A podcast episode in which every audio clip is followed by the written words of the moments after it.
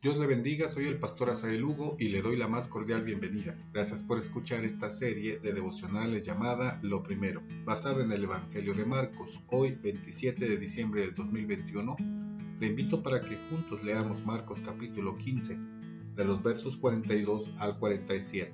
Dice la Biblia, cuando llegó la noche, porque era la preparación, es decir, la víspera del día de reposo, José de Arimatea, miembro noble del concilio, que también esperaba el reino de Dios, vino y entró osadamente a Pilato, y pidió el cuerpo de Jesús. Pilato se sorprendió de que ya hubiese muerto, y haciendo venir al centurión le preguntó si ya estaba muerto, e informado por el centurión, dio el cuerpo a José, el cual compró una sábana, y quitándolo, lo envolvió en la sábana y lo puso en un sepulcro que estaba cavado en una peña, e hizo rodar una piedra a la entrada del sepulcro, y María Magdalena y María Madre de José miraba dónde lo ponían. Reina Valera 60.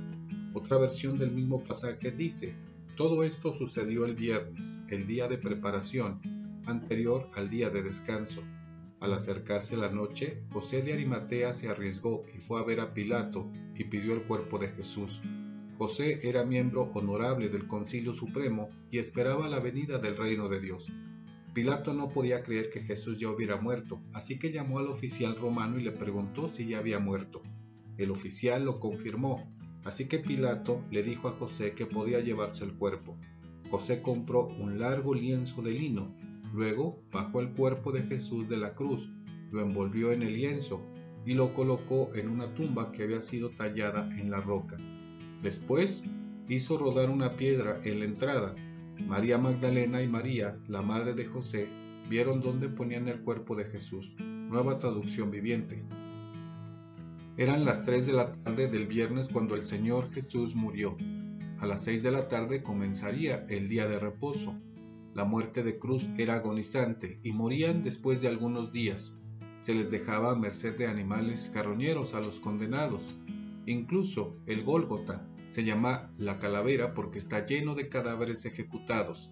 Sin embargo, la ley judía exigía una sepultura apropiada por parte de los familiares para todos los cuerpos, aun de los condenados. José de Arimatea era miembro del Sanedrín. Era rico y de buena posición. Se había convertido en un discípulo de Jesús. Consideraba al Maestro como el Mesías, pero de manera secreta José se arma de valor para solicitar a Pilato el cuerpo de Jesús. Pilato comprobó que realmente estaba muerto, certificándolo con el centurión. Se trata de un informe oficial de un integrante militar de alto rango. El hecho de entregar el cuerpo de Jesús sin ninguna traba a José fue algo inusual. José se apresuró para preparar el cuerpo y colocarlo en el sepulcro en la montaña. María Magdalena y María Madre de José miraban dónde ponían el cuerpo de Jesús. ¿Cuáles son las enseñanzas para nosotros en este día? La muerte del Señor Jesús es real. Su muerte fue confirmada y el cuerpo puesto en un sepulcro. Para los cristianos su muerte es una victoria. José de Arimatea vive la transformación en su propia vida, miembro del Sanedrín, siendo testigo del juicio de su maestro, y después abiertamente solicita a Pilato el cuerpo de Jesús.